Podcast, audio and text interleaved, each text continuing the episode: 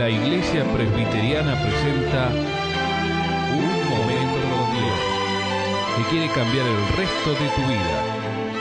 Con ustedes, su conductor, el reverendo Roberto Rodríguez Aliaga.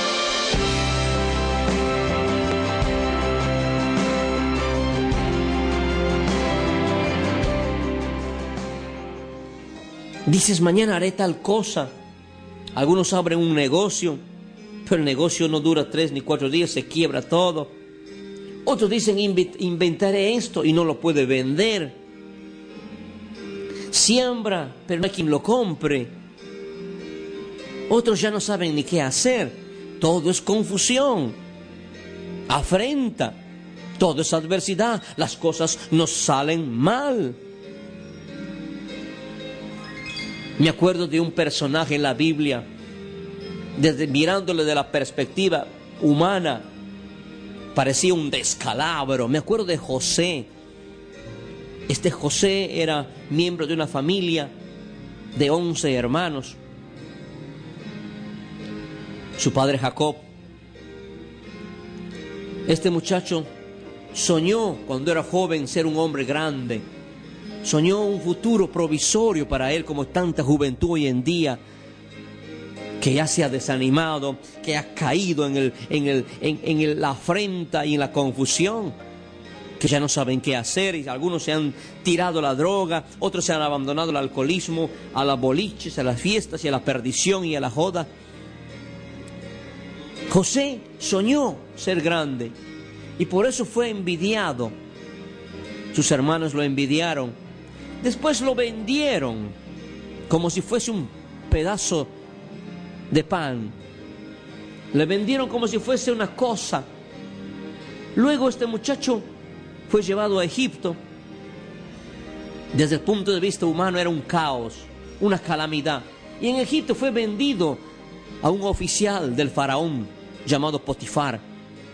Ahí fue difamado porque la mujer de este hombre le había propuesto una, una propuesta indecente de tener relaciones sexuales y él no quiso y huyó, fue difamado y fue echado a la cárcel, culpado inocentemente.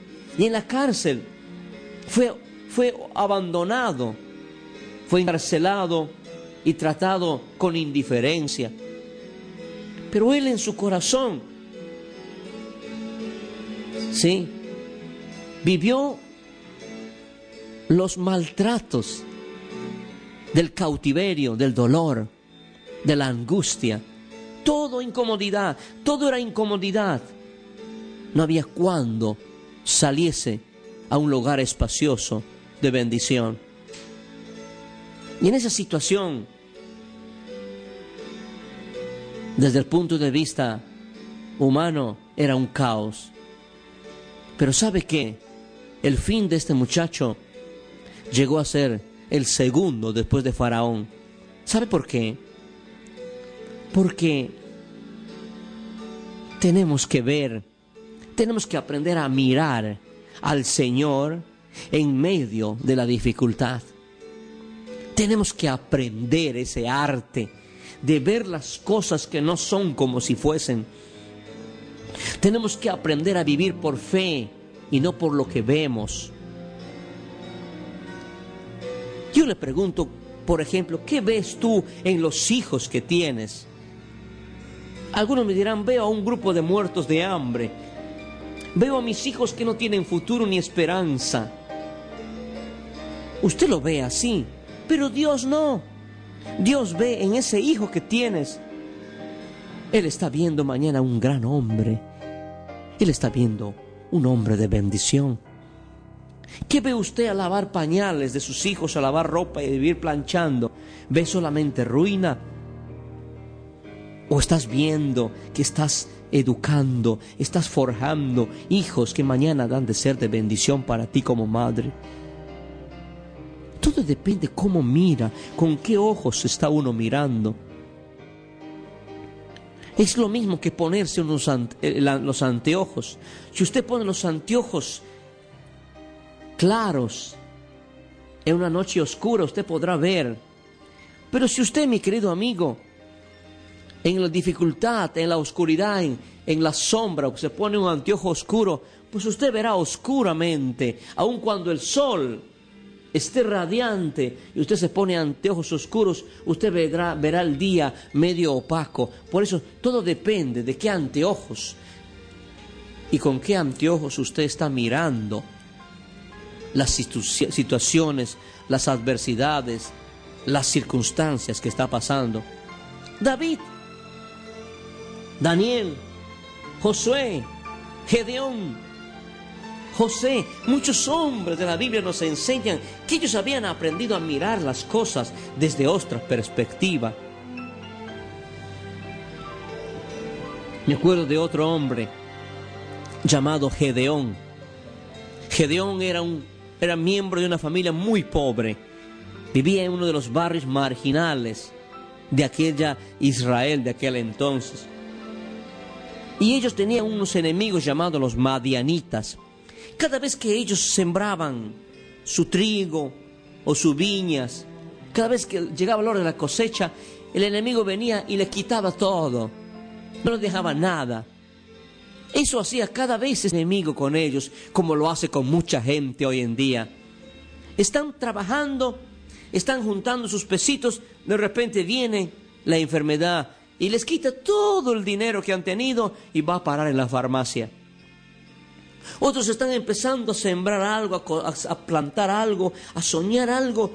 Resulta que en medio camino el sueño se les viene abajo, ya sea por la muerte de un ser querido, la enfermedad de un hijo, la dificultad, la desilusión, la, deslealtad, o se fue él con otra mujer, o ella con otro hombre, o los hijos salieron torcidos, gente que ha perdido, cada vez que está por disfrutar algo, se le va de las manos, o cada vez que está por saborear algo rico, se le va de la boca. ¿No está usted pasando eso, mi amigo? La pregunta cómo estás mirando. Y Gedeón estaba en esa misma situación. Y en esa situación, desbastados, robados, intimados, acobardados, incomodados, en esa situación se le aparece Dios y le dice, Gedeón, con esa tu fuerza salvarás a Israel de la mano de tus enemigos. Ciertamente yo estaré contigo. Y Gedeón, como tenía, como miraba la, la dificultad desde la perspectiva humana, reacciona como reacciona usted o yo cuando estamos bajoneados. ¿Que yo? Si no tengo nada, ¿Con qué voy a, con qué voy a solucionar mi problema? No me venga con esos cuentos. Hay mucha gente que hemos reaccionado así cuando Dios nos quiere alentar o cuando hay una palabra, un mensaje como este programa Momento con Dios que te quiere decir, no te desanimes, tú puedes. Usted me va a decir, ¿qué? ¿Yo voy a poder? ¿Y con qué? Si no tengo nada. No digas eso. Si, me estás diciendo así es porque estás mirando tu problema desde la perspectiva humana.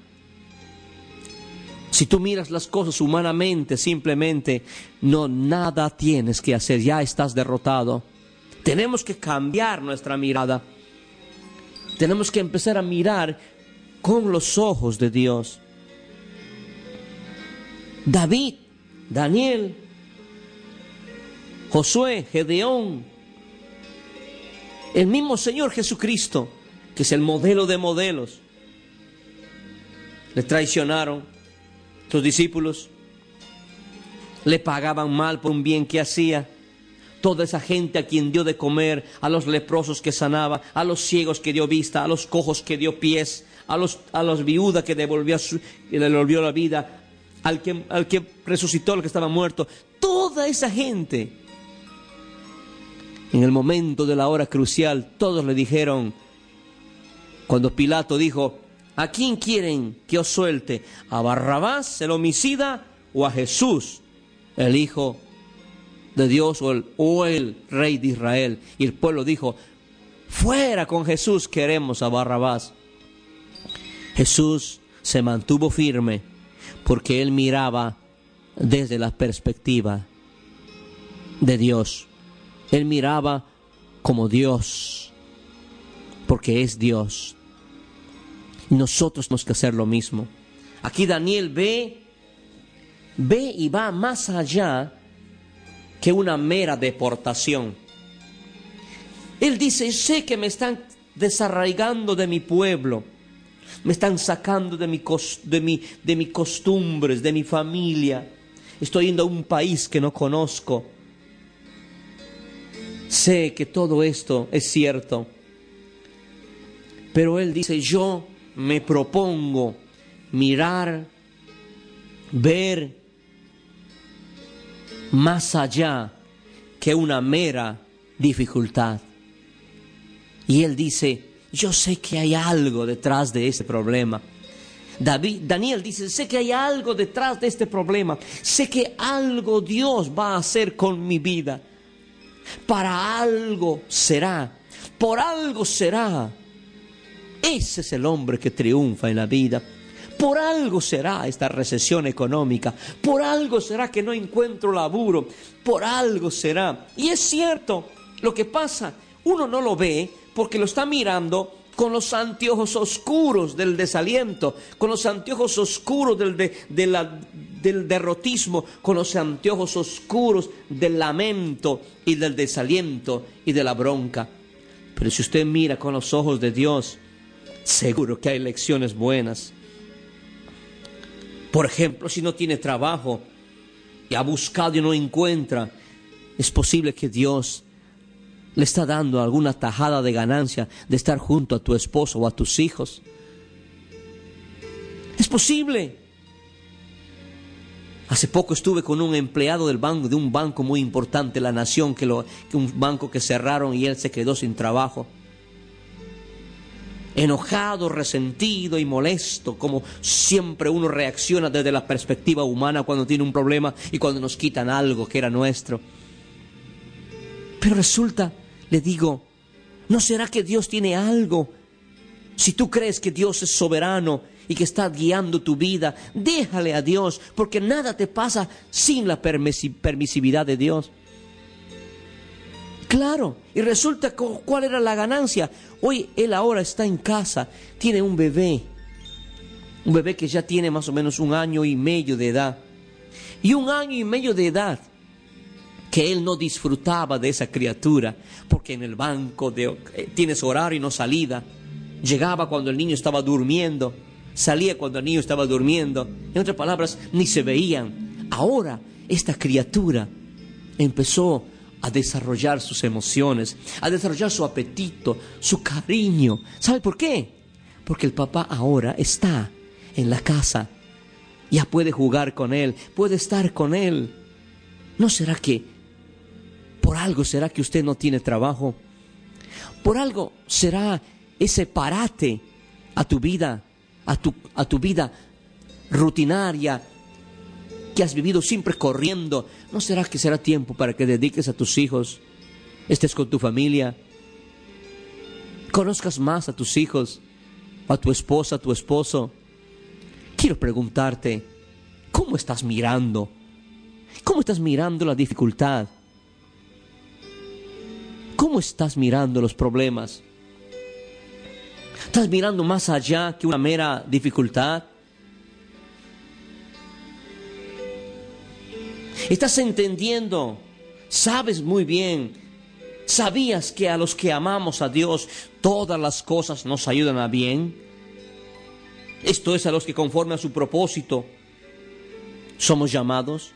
¿Sabía usted cuál es el propósito de Dios para su vida, mi amigo?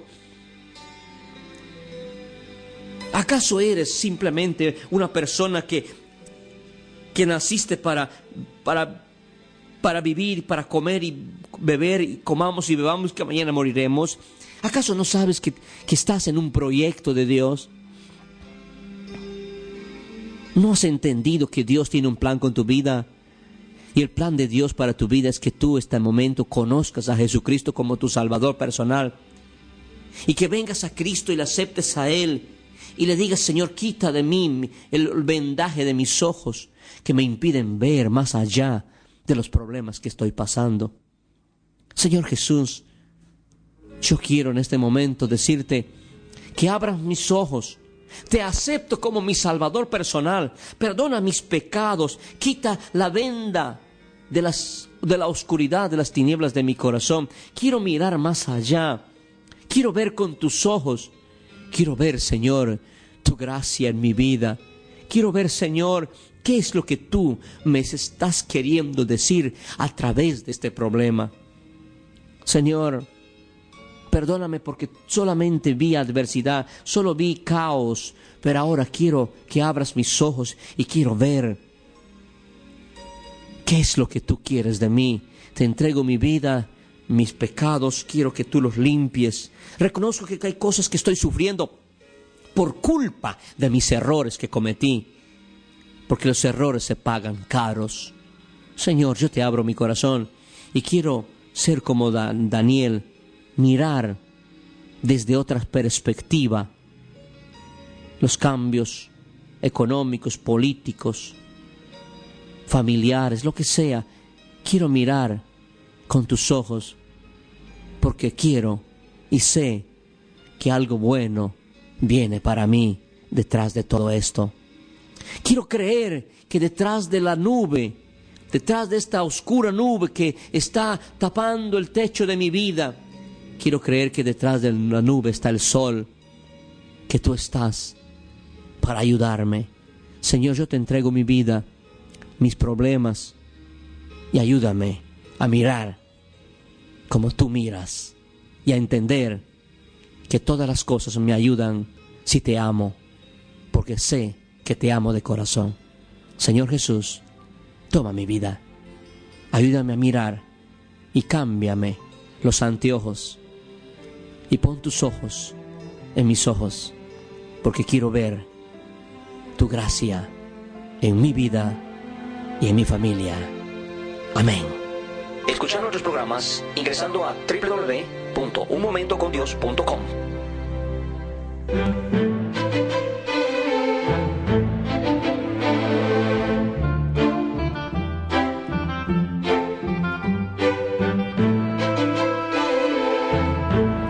Esto ha sido Un Momento con Dios, presentado por la Iglesia Presbiteriana. Y te invitamos a sintonizarnos mañana en este mismo horario.